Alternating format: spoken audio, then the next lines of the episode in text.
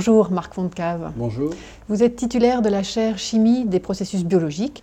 Vous vous êtes beaucoup intéressé aux enzymes. Vous dites d'ailleurs que les enzymes et l'ADN sont deux découvertes majeures du XXe siècle, mais depuis 30-40 ans, euh, ce sont les métallo-enzymes euh, qui constituent une découverte importante. Euh, effectivement, moi je suis, du point de vue chimiste, plutôt tiré vers la réactivité.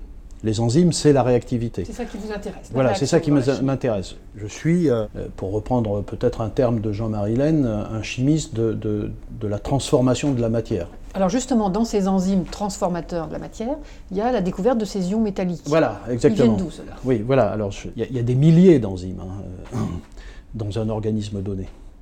Euh, évidemment, il y a des sous-classes là-dedans, mais il y en a, une, il y a une, une, très grande classe que vous évoquez, qui sont ces enzymes qui contiennent des ions métalliques.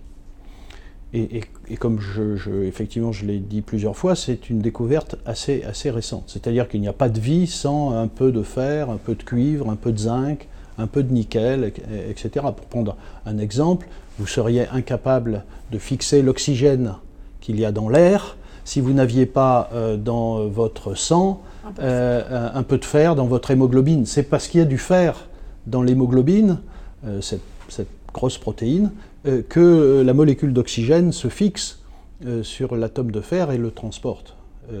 D'ailleurs, non seulement le transporte, mais le relargue après. Vous voyez toute la, toute la complexité du mécanisme. Une fois que le, chimiste a mis au jour la présence de ces ions métalliques, leur rôle, j'imagine qu'on va chercher à faire la même chose, non? Ou à, copier. Voilà, exactement. Dans mon approche scientifique, euh, un, des axes très importants, c'est le suivant. Euh, je prends une réaction chimique euh, que le chimiste ne sait pas faire encore aujourd'hui dans l'industrie ou au laboratoire. Un exemple? Bah, je, prends par exemple le fait de transformer de l'eau en hydrogène. il existe des enzymes qui font cela, on verra en quoi c'est inspirant, mais cette chimie-là, produire de l'hydrogène avec très grande vitesse, avec euh, euh, une très grande stabilité, euh, eh bien c'est réalisé par des enzymes qui contiennent du nickel et du fer. Aujourd'hui, sur la planète, on ne sait pas faire ça. on sait le faire avec du platine. Mais voyez bien la différence, le platine est un métal qui coûte très très cher, et si on savait le faire avec du nickel et, par exemple, ou avec du fer, ça, ça serait évidemment formidable. Arrêtons-nous sur l'hydrogène dont vous mm. parliez. Euh, c'est un champ de recherche que vous avez beaucoup développé, notamment parce qu'il y a euh, des enjeux sociétaux. Donc peut-être faut rappeler pourquoi on s'intéresse euh, à la production d'hydrogène, qui n'est pourtant pas encore acquise. Voilà, quand on veut développer les énergies renouvelables, il faut trouver des formes de stockage de ces énergies. Et c'est là-dessus que je suis. Et une, façon de stocker ces, énergies, c'est par exemple de les transformer en carburant.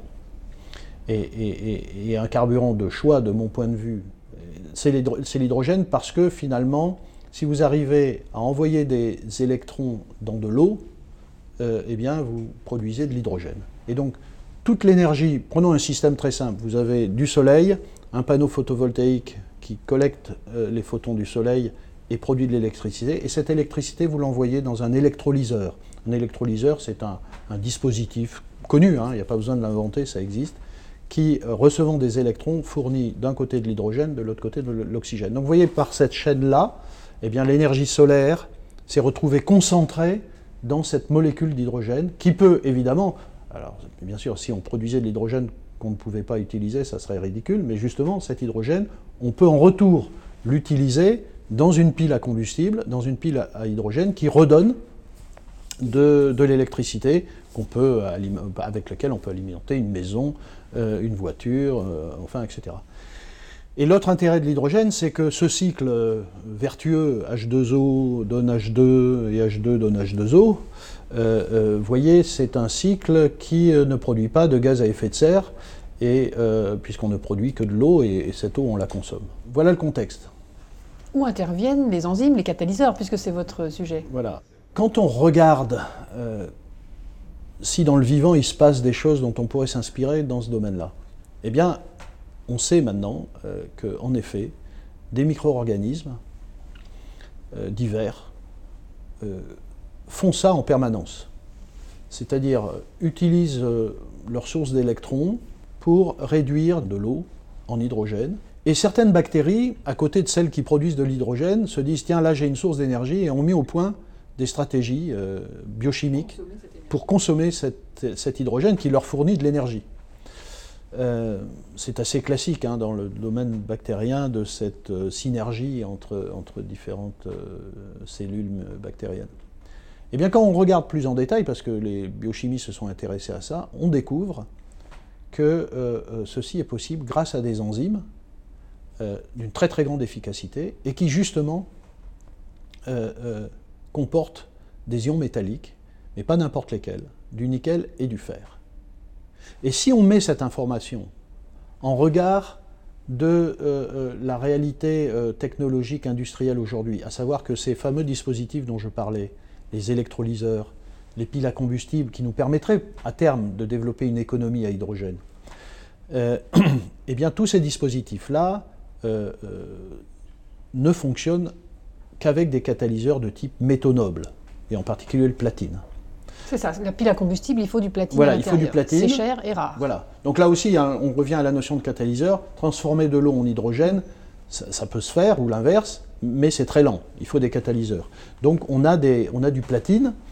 Et, et là, on sait depuis longtemps qu'il n'y aura pas d'économie à hydrogène avec du platine. Si vous faites un rapide calcul, vous avez quelque chose comme 800 euh, millions de véhicules à la surface de la Terre. Mettons qu'on mette une pile à combustible dans chacune de ces, de ces voitures ou de ces camions.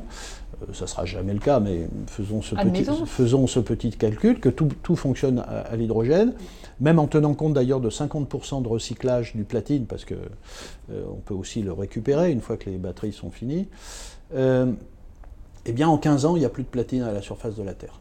D'où l'intérêt, la nécessité de trouver un autre voilà, les travaux que nous avons faits euh, ont conduit en effet à des catalyseurs très intéressants à base de nickel, par exemple, qui ont été publiés dans Science en 2009, mais aussi à base de cobalt, même si, mais parce qu'on sait qu'il y a certains aspects dans la chimie du cobalt qui nous rappellent celle du nickel. Enfin, vous voyez, c'est de l'inspiration. Donc, on a fait des catalyseurs à base de cobalt publiés euh, dans, dans, Nature Materials euh, en 2012, dans Nature Chemistry en 2013. Donc là, c'était du cobalt. Mais j'appelle ça des catalyseurs bio-inspirés. En tant que chimiste multiculturel ou chimiste très curieux, euh, l'hydrogène n'est pas la seule de vos préoccupations, puisque l'an prochain, au Collège de France, vous parlerez du CO2. Alors ça vient à la fois d'une réflexion justement sur les enjeux énergétiques, et puis euh, aussi sur, euh, enfin c'est lié au fait que c'est un véritable projet de recherche que je démarre ici au Collège de France depuis très peu de temps. Au fond, euh, quand, il n'y aura plus d'énergie fossile, il n'y aura plus de carbone. Est-ce que vous imaginez un monde sans carbone? Tout ici est carboné. donc là, il y, a une vraie question. Et donc, toute la question qui se pose pour tout un tas de chimistes, et moi en particulier, c'est quels procédés chimiques pouvons-nous mettre en œuvre pour faire le chemin à l'envers Prendre le CO2 et construire des molécules riches en énergie. Des hydrocarbures, par exemple. Mais comme le fait la nature, à travers la photosynthèse, transformer le CO2 en sucre. Donc, euh, euh, votre idée, là encore, ce serait de trouver des catalyseurs Exactement.